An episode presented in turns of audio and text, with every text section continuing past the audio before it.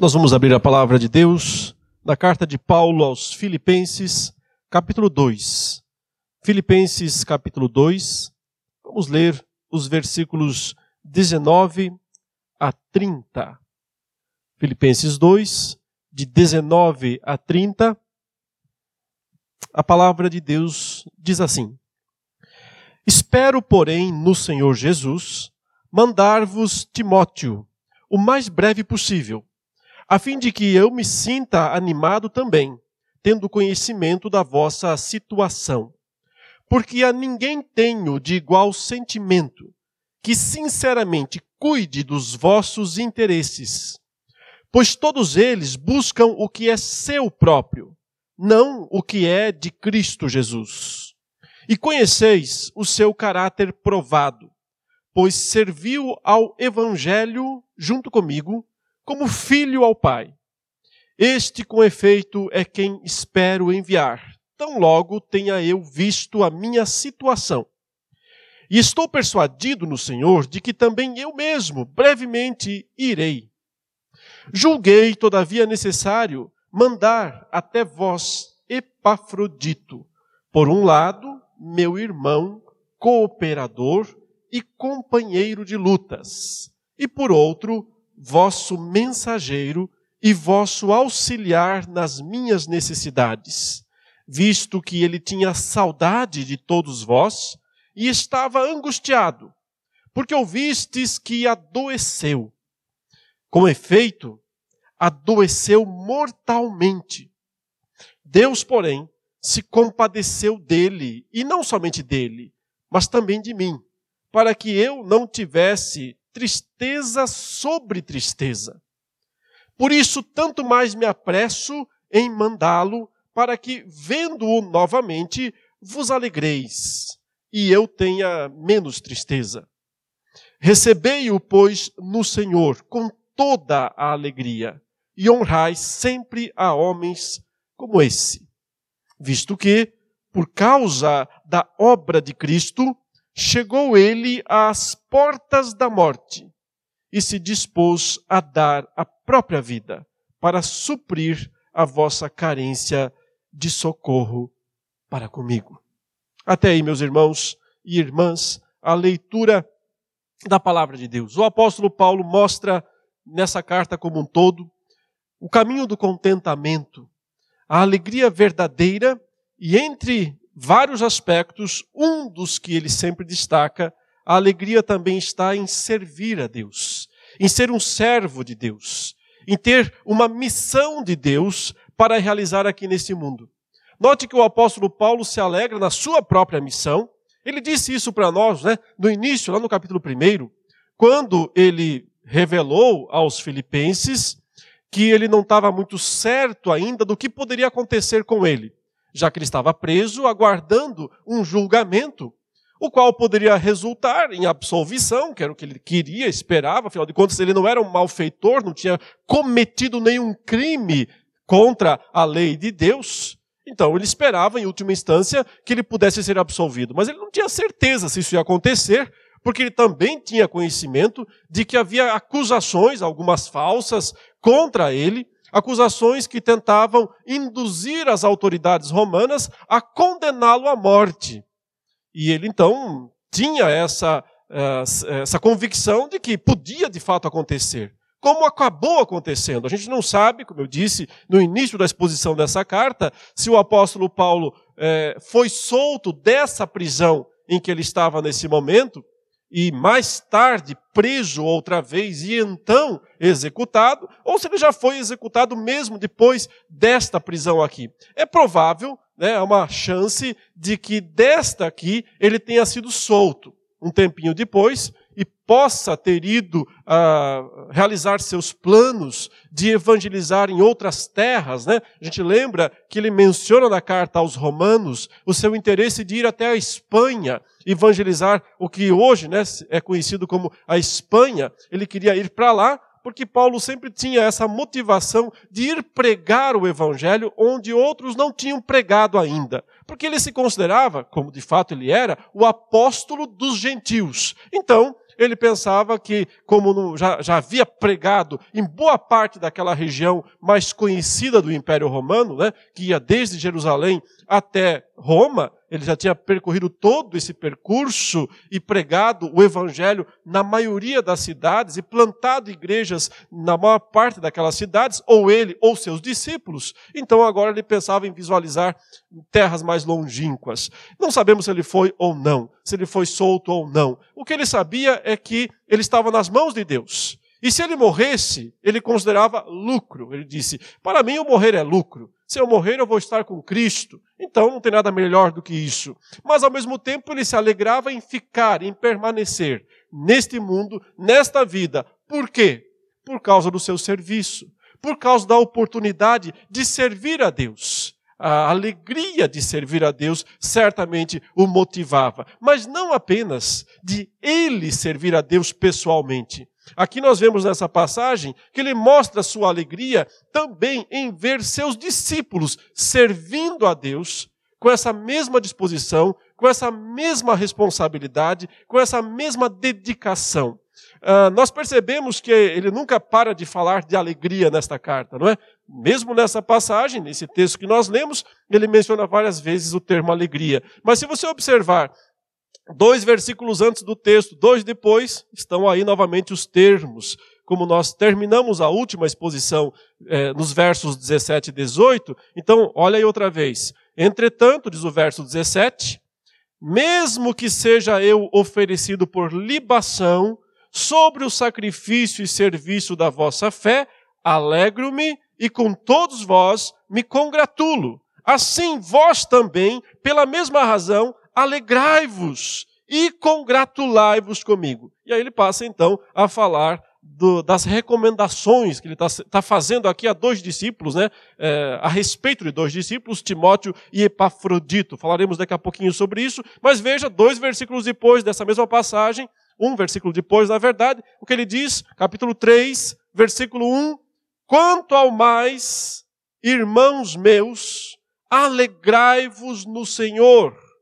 A mim não me desgosta e é segurança para vós outros que eu escreva as mesmas coisas. Ou seja, ele mesmo percebe que ele está sendo um tanto quanto redundante na sua carta, né? Ele está falando tanto de alegria, tantas vezes de alegria, que aqui, inclusive, ele diz: e ó, não se, se espantem de ver que eu estou falando tanto disso porque é importante, porque é necessário que eu escreva isso, que eu repita esse termo, porque é preciso de fato que os crentes aprendam a viver contentes em toda e qualquer situação. E um dos aspectos necessários, onde mais do que tudo o contentamento é necessário, é justamente no serviço, no servir a Deus.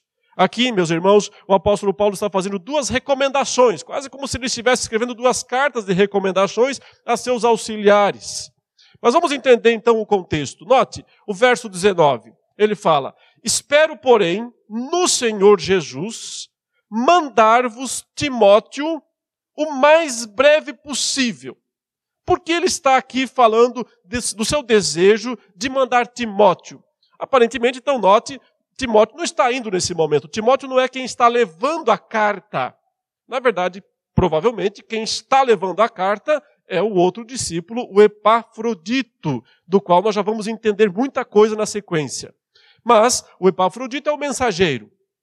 Ele vai voltar, levar a carta para os filipenses, o agradecimento de Paulo aos filipenses pela oferta que ele recebeu, porque na verdade quem trouxe a oferta foi o próprio Epafrodito, veio de Filipos, trouxe a oferta da igreja, devia ter ali é, alimento, devia ter ali roupas, livros, dinheiro, enfim, a, aquela igreja reuniu é, recursos, é, condições e mandou para a prisão onde Paulo estava, em Roma, com grande probabilidade.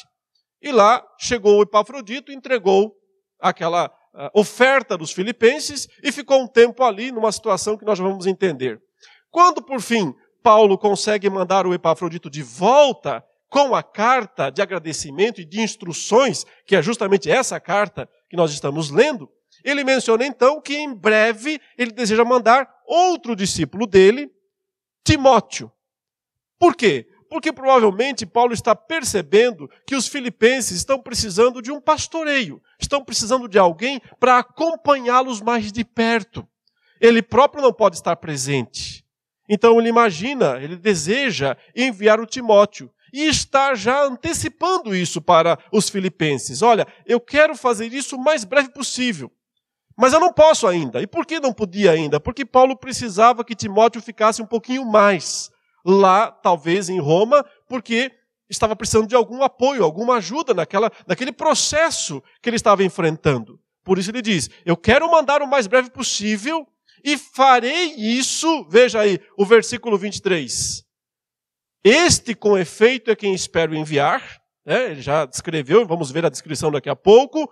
Mas ele diz: tão logo tenha eu visto a minha situação. O que é isso? Tenha eu visto a minha situação. Ou seja, ele está falando da sua prisão ali em Roma, do seu julgamento que se aproxima, de o que vai acontecer, quem vai ajudar, quem o vai acusar. Enfim, ele está precisando da ajuda de Timóteo, mas ao mesmo tempo ele já está eh, prevendo aqui abrir mão de Timóteo para servir a igreja de Filipos. Então, ele diz: Eu estou mandando, daqui a pouquinho eu vou mandar para vocês, daqui uns dias, daqui uns meses, não sabemos quanto tempo, mas o mais breve possível, a fim de que, volte ao verso 19, né? O mais breve possível, mandar Timóteo, a fim de que eu me sinta animado também, tendo conhecimento da vossa situação. Claro, porque se Timóteo vai lá até a cidade de Filipos, vai se corresponder frequentemente com Paulo, ele terá mais notícias, ele saberá mais do que está acontecendo no meio da igreja.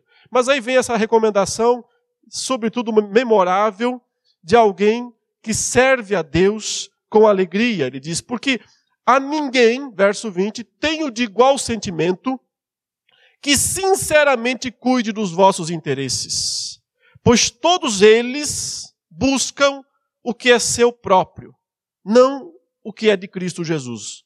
E conheceis o seu caráter provado, falando Timóteo outra vez, conheceis o seu caráter provado, pois serviu ao Evangelho junto comigo como filho ao Pai.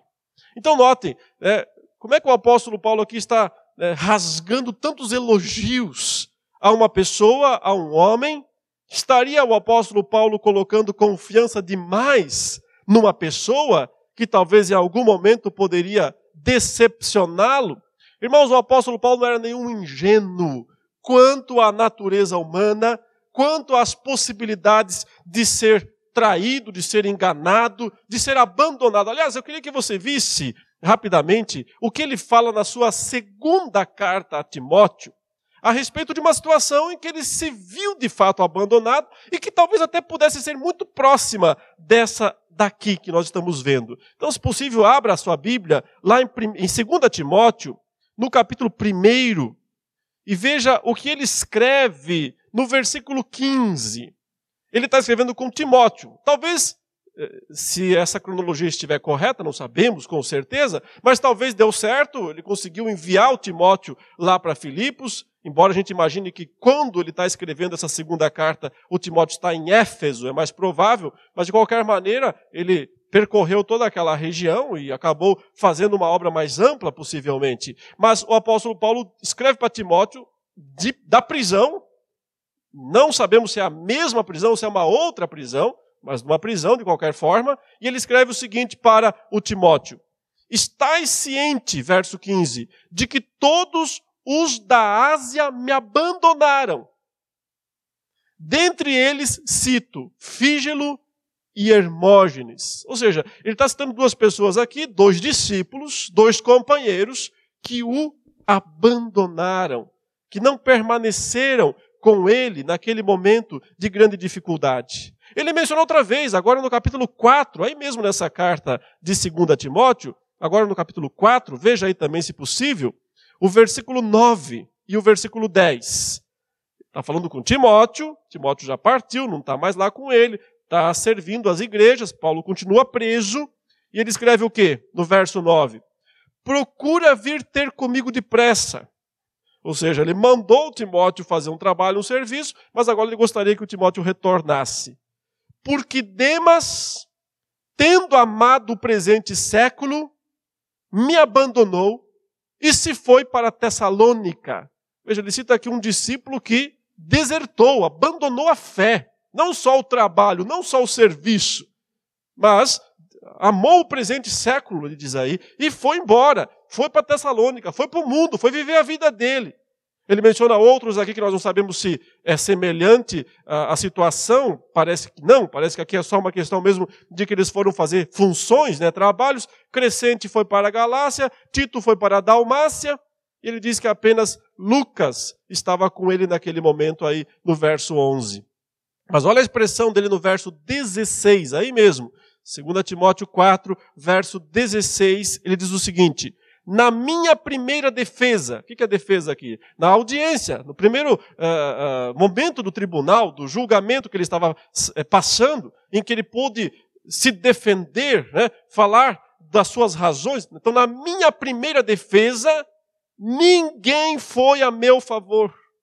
Antes, todos me abandonaram. Ele não teve testemunha a seu favor no primeiro julgamento. Ninguém foi lá dizer: Eu conheço Paulo, ele é um homem honesto, ele não fez nada de errado, ele não cometeu nenhum crime, ele está sendo acusado injustamente, ele está preso injustamente. Ninguém foi. Simplesmente ninguém foi. Ele se viu sozinho, sem advogado, sem defesa. Todos me abandonaram. Agora veja a sua declaração na sequência: que isto não lhe seja posto em conta. Que isto não lhe seja posto em conta. Que eu quero dizer com isso, irmãos, comparando essas passagens, né? O apóstolo Paulo não era um iludido a respeito das pessoas, a respeito dos discípulos, a respeito das fraquezas dos companheiros e nem a respeito de si mesmo. Então, onde, por que, que ele pode aqui né, falar coisas tão impressionantes a respeito de Timóteo nesta carta aos Filipenses, voltando ao texto que nós estamos meditando, dos versículos 19 aí em diante? Porque tudo começa com essa expressão: no Senhor Jesus. Espero, porém, no Senhor Jesus, mandar-vos Timóteo o mais breve possível, a fim de que eu me sinta animado também. Ou seja, o apóstolo Paulo tem uma visão teocêntrica, cristocêntrica do ministério. Ele entende que o Senhor Jesus foi aquele que se deu por nós, se sacrificou por nós, entregou sua vida por nós. Então ele consegue ver quando pessoas têm a mesma reação a Cristo, têm o mesmo comportamento de gratidão a Cristo. E é nisso que ele consegue ver, então, a atitude de um caráter provado.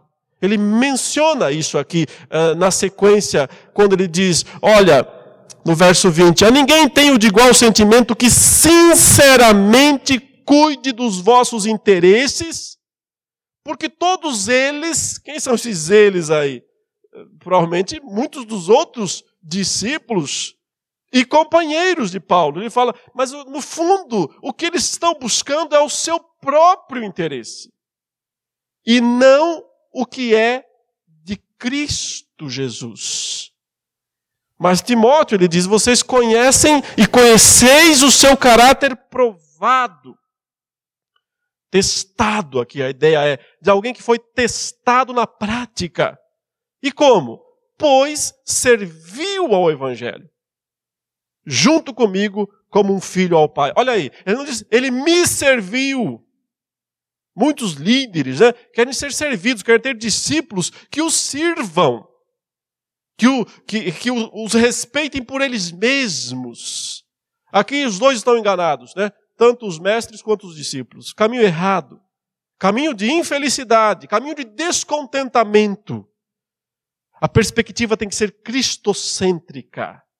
Ou seja, Paulo se vê como um servo de Cristo, reconhece que Cristo fez todo o sacrifício necessário pela sua vida, e portanto o que ele faz agora é só uma libação, né? O seu sacrifício é só uma pequena libação sobre o sacrifício de Cristo Jesus, e assim também ele consegue identificar as pessoas que verdadeiramente amam a Cristo e as pessoas que verdadeiramente servem ao Evangelho e não as pessoas que apenas servem a si mesmas ou que buscam apenas a sua própria vontade ou vantagem.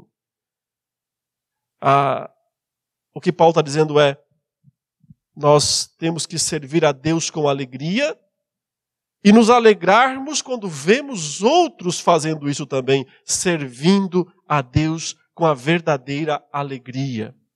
Essa alegria nada mais é do que sacrifício, do que disposição de passar nesta prova que ele fala aqui. Conheceis o seu caráter provado, porque serviu ao Evangelho junto comigo como um filho ao Pai. Não serviu a mim, me serviu, serviu ao Evangelho junto comigo. Como havia uma diferença de idade muito grande, né, entre Paulo e Timóteo, ele fala como um filho ao Pai, mas não me servindo, e sim servindo ao Evangelho. É esse aí, ele está falando, quem eu quero mandar logo para vocês, para ajudar vocês, para pastorear vocês, para acompanhar a igreja de vocês. E logo, logo isso vai acontecer, se Deus quiser, o que ele está dizendo aí. Estou persuadido no Senhor que talvez eu mesmo possa ir, pessoalmente, ao que tudo indica, não foi. Mas Timóteo, sim, foi enviado. E assim, Paulo pôde ver, na prática, mais uma vez, uma pessoa que serve ao Senhor com alegria. Agora ele passa ao segundo exemplo. Ele vai mencionar, vai recomendar o, o segundo discípulo aqui. Esse, interessantemente, que os filipenses conheciam muito bem, porque era do meio deles. Foi o rapaz que trouxe a oferta, como eu disse. Foi quem trouxe os mantimentos para Paulo lá na prisão. Mas olha o que aconteceu nessa situação que mais uma vez nos dá inúmeras lições sobre servir a Deus, servir a Deus com alegria, nos alegrarmos no serviço verdadeiro ao Senhor, porque ele diz aí no verso 25: Julguei, todavia, necessário mandar até vós Epafrodito. Por um lado, meu irmão, cooperador e companheiro de lutas. Três expressões aí, né? que apontam para o verdadeiro serviço a Deus. Meu irmão, cooperador, que coopera, né, que carrega as cargas juntamente comigo, e também companheiro de lutas, a ideia aqui é companheiro de batalha, de exército, né, meu soldado, meu, meu companheiro de armas, ele está falando, meu companheiro de armas, meu companheiro de lutas, aquele que está do meu lado nas lutas, nas batalhas, é ele. Por um lado, ele é isso. E por outro lado, como vocês sabem, né, ele diz: vosso mensageiro e vosso auxiliar nas minhas necessidades. Porque foi Epafrodito quem trouxe a oferta que os filipenses mandaram para o apóstolo Paulo. Mas o que aconteceu, como nós entendemos na sequência, é que Epafrodito pagou um preço muito caro por ter feito isso. Ele pagou um preço caríssimo aqui. Veja no verso 26 visto que ele, o Epafrodito, tinha saudade de todos vós e estava angustiado, porque ouvistes que adoeceu. Ou seja, Epafrodito veio até Roma, provavelmente, trazer a oferta que o apóstolo Paulo né, é, estava recebendo pelas mãos de Epafrodito, mas enviado pela, ou pela igreja de é, Filipos, e lá, nesse momento, ele ficou doente. Note, os filipenses ficaram sabendo que ele tinha ficado doente, mas não tinham informações muito claras da doença, da enfermidade. E nem da recuperação do Epafrodito. E por isso os filipenses estavam ainda mais angustiados. Tipo, ora, Paulo está preso, nós quisemos fazer o bem, né? mandamos uma oferta para ele, mandamos o mensageiro. O que aconteceu com o mensageiro? Quase morreu. Então, se sentiam angustiados, porque não sabem da situação, não têm notícias eh, precisas, claras sobre o que aconteceu com o mensageiro da igreja deles, o membro da igreja, talvez um diácono da igreja lá de Filipos. E então ele diz: E olha, ele não só adoeceu, verso 27, mas adoeceu mortalmente. Com efeito, adoeceu mortalmente. Note que ele destaca mais uma vez essa, essa doença grave no verso 30. Ele diz: Visto que, por causa da obra de Cristo, chegou ele às portas da morte. Às portas da morte. Aí está a doença, adoeceu mortalmente, chegou às portas da morte e se dispôs a dar a própria vida para suprir a vossa carência de socorro para comigo. Então aqui está, mais uma vez, né, o destaque para o caráter do verdadeiro servo de Deus. Ele não está servindo a si mesmo, ele não está nem mesmo servindo ao Paulo, embora sim, indiretamente, o apóstolo Paulo está sendo beneficiado do trabalho, da função, do, do, do né, da, da doença, inclusive aqui do Epafrodito, mas acima de tudo a perspectiva é por causa da obra de Cristo, por causa do Evangelho. Caráter provado. Esses dois aqui não buscam interesse particular próprio, mas eles estão preocupados em servir a Deus. Em servir a Deus até o limite da própria vida. Nós não sabemos o que aconteceu exatamente, que doença, que enfermidade, mas Paulo diz que foi uma doença mortal. E diz que ele chegou às portas da morte. E que isso, claro, produziu grande tristeza lá nos Filipenses, grande preocupação. E note que Paulo também está preocupado. Preocupado porque os filipenses estão preocupados. Ou seja, Paulo se sentiu aqui angustiado também, porque, claro, ele também pensava isso. Ora, eles me mandaram ajuda, eles quiseram me socorrer nessa situação complicada que eu me encontro. Para isso, eles reuniram lá uma quantidade de dinheiro e, e de coisas e de bens para trazer para mim. Eles escolheram uma pessoa para mandar isso, um servo fiel chamado Epafrodito, no trabalho, na função de fazer isso, o homem quase morre. E se ele morre? Paulo se sente culpado? Um pouco? Talvez? Sim, por que não? Ele diz isso no versículo 27. Com efeito, adoeceu mortalmente.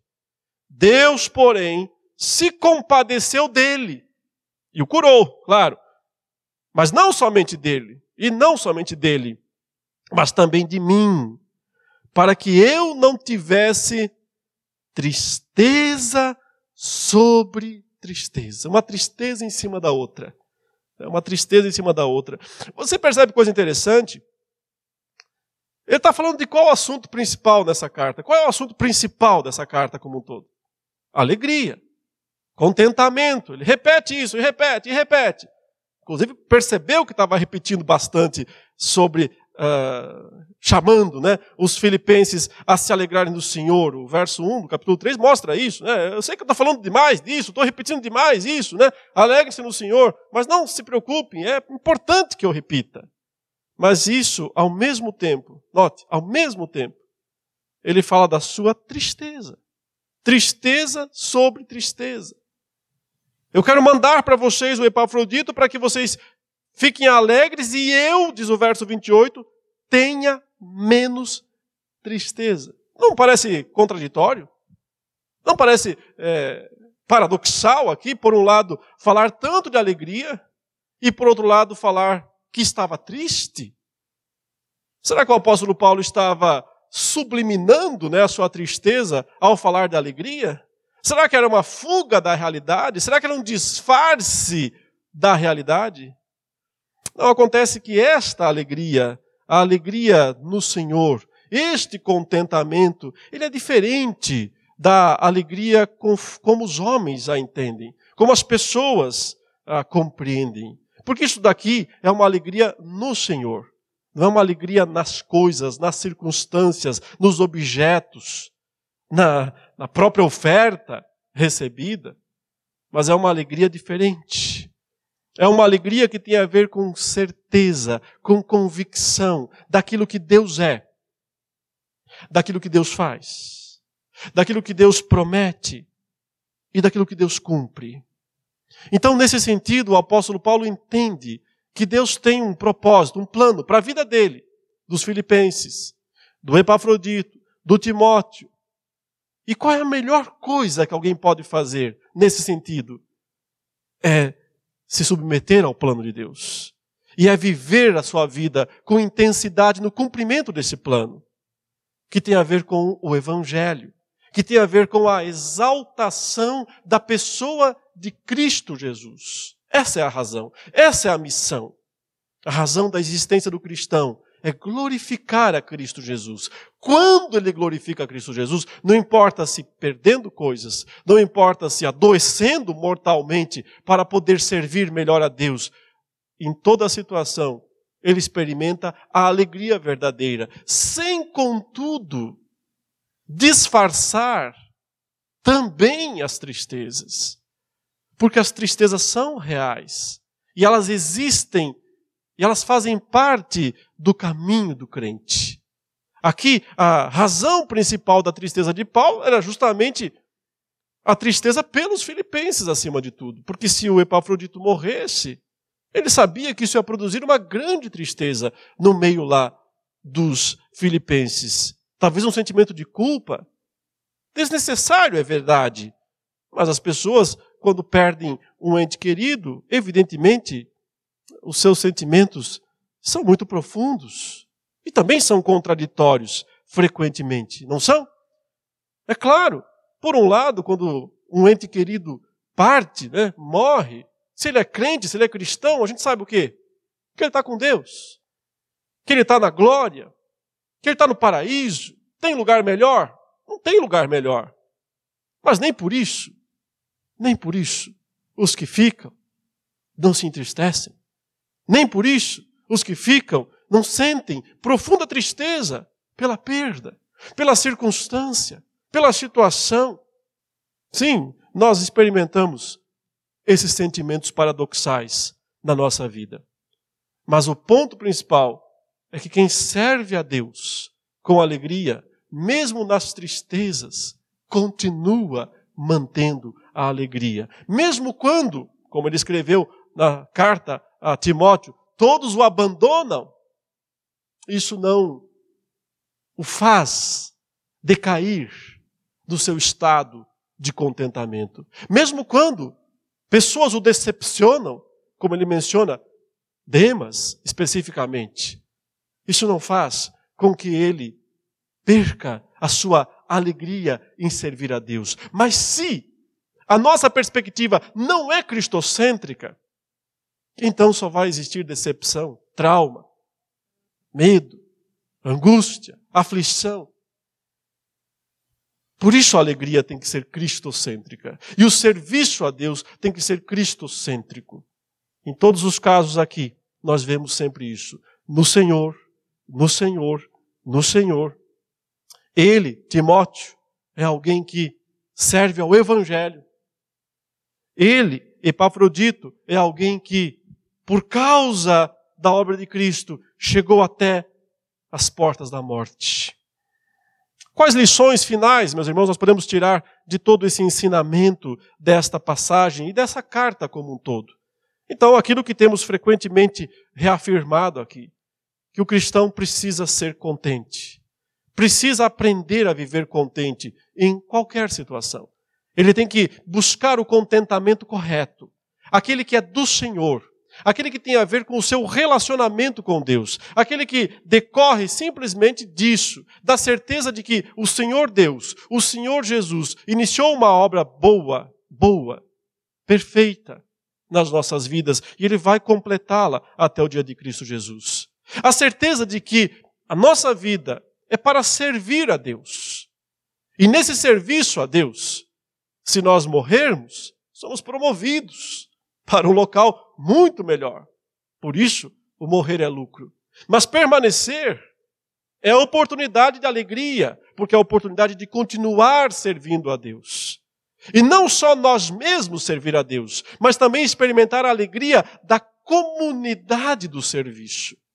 De ver uns aos outros servindo também. Os demais, admoestados, alegres. Aliás, ele mencionou isso inclusive na sua primeira razão, quando ele diz lá no capítulo 1 ainda: Olha, eu queria que vocês soubessem que as coisas que me aconteceram na prisão, né, têm contribuído para o progresso do Evangelho, porque muitos irmãos se despertaram com isso. Tem os caras aí pregando por interesses escusos, é verdade. Mas muitos dos nossos irmãos se despertaram para essa tarefa, para essa necessidade de servir, de servir a Deus.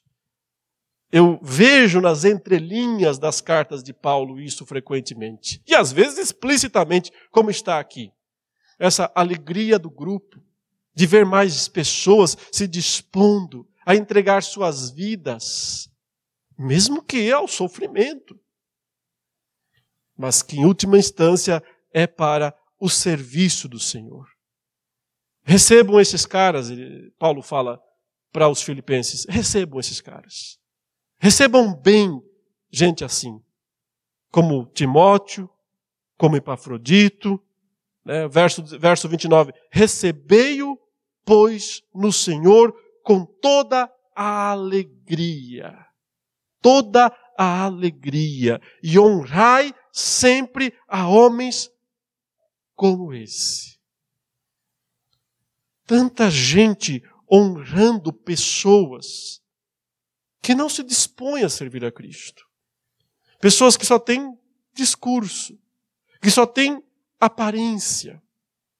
Honrando pessoas, idolatrando pessoas, inclusive, frequentemente. Mas pessoas que não se dispõem a servir a Cristo. A gente vive hoje, né, o, o tempo né, dos pastores pop, dos pastores popstar, superstar. E muitas vezes, os crentes das igrejas pequenas, lá do interior, né, que têm seus pastores, seus pregadores, que não são famosos, que não são conhecidos, ficam desprezados, ficam lá de lado, jogados, né, enquanto os crentes colocam toda a admiração nos ícones Olhe para o seu pastor, da sua igreja local. Olhe para aquele irmão que o acompanha, que ora por você, que visita você, que está lá do seu lado, que sofre de verdade por amor a Cristo, que não recebe grandes benefícios por causa disso.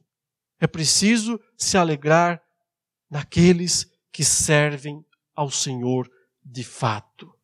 É preciso se alegrar, buscar alegria verdadeira naqueles que não buscam os seus próprios interesses, mas os interesses de Cristo.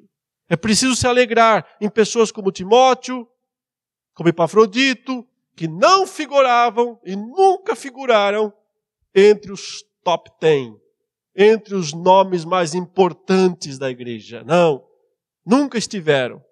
Aliás, talvez você tenha ouvido pela primeira vez falar em Epafrodito, possivelmente.